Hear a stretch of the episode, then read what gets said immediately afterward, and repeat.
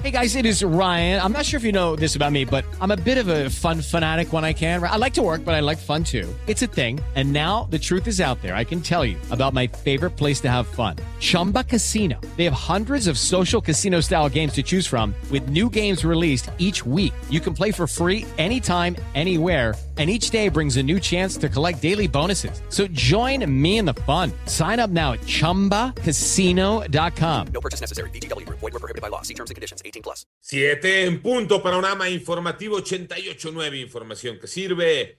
Yo soy Alejandro Villalbazo en el Twitter, arroba Villalbazo13. Es jueves 4 de noviembre, Iñaki Manero. Adelante, Iñaki. Muchas gracias, Alex. Vámonos con el panorama COVID. La cifra de muertes a nivel mundial llegó a 5.024.363 personas. En tanto, el número global de casos ya llegó a los 248.202.315, de acuerdo con el gran concentrado que hace la Universidad Johns Hopkins. Y esta mañana en Reino Unido se aprobó el uso de una píldora como tratamiento contra COVID-19 de la farmacéutica Merck. Se trataría del primer medicamento en su tipo en el mundo ya completamente aprobado por eh, este país. Vámonos al panorama de la pandemia en México, lo tiene Moni Barrera.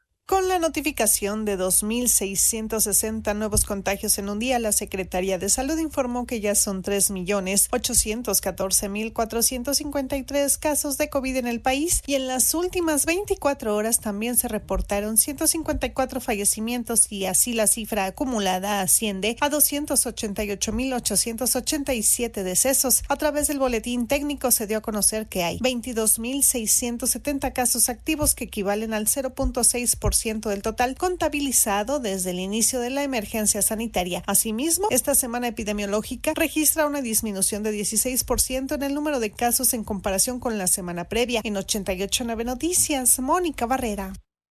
El exsecretario de Hacienda, Carlos Ursúa, advirtió que la reforma eléctrica propuesta por el presidente es el mayor peligro que hoy enfrenta México dentro del panorama nacional. En tanto, especialistas rechazaron que el acuerdo sobre la deforestación alcanzado en la cumbre climática del COP26 se basará en el programa Sembrando Vida, como afirmó el presidente de México. Y eh, Guerrero, el regidor de Obras Públicas del Cabildo de Cochoapa, el Grande, Juan Ignacio Alejo, fue asesinado a tiros.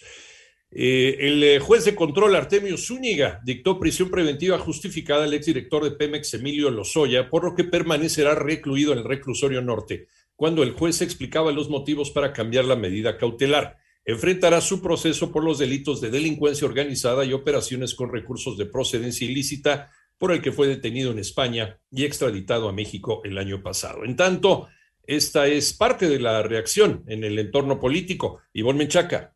En el Senado, legisladores de Morena y PAN se congratularon por la decisión de un juez de control de declarar la prisión preventiva justificada en contra de Emilio Lozoya, exdirector de Pemex. Eh, ahora van a seguir eh, desmadejando la bola de estambre. Es el inicio.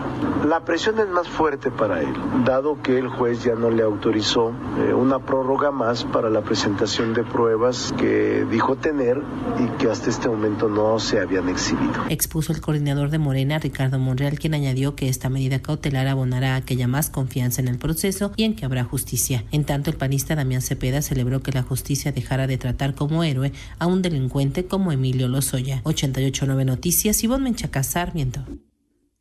En el panorama internacional, organizaciones de derechos humanos en Venezuela calificaron como histórico el anuncio de la Corte Penal Internacional que dará inicio a una investigación contra el gobierno de Nicolás Maduro por delitos de lesa humanidad.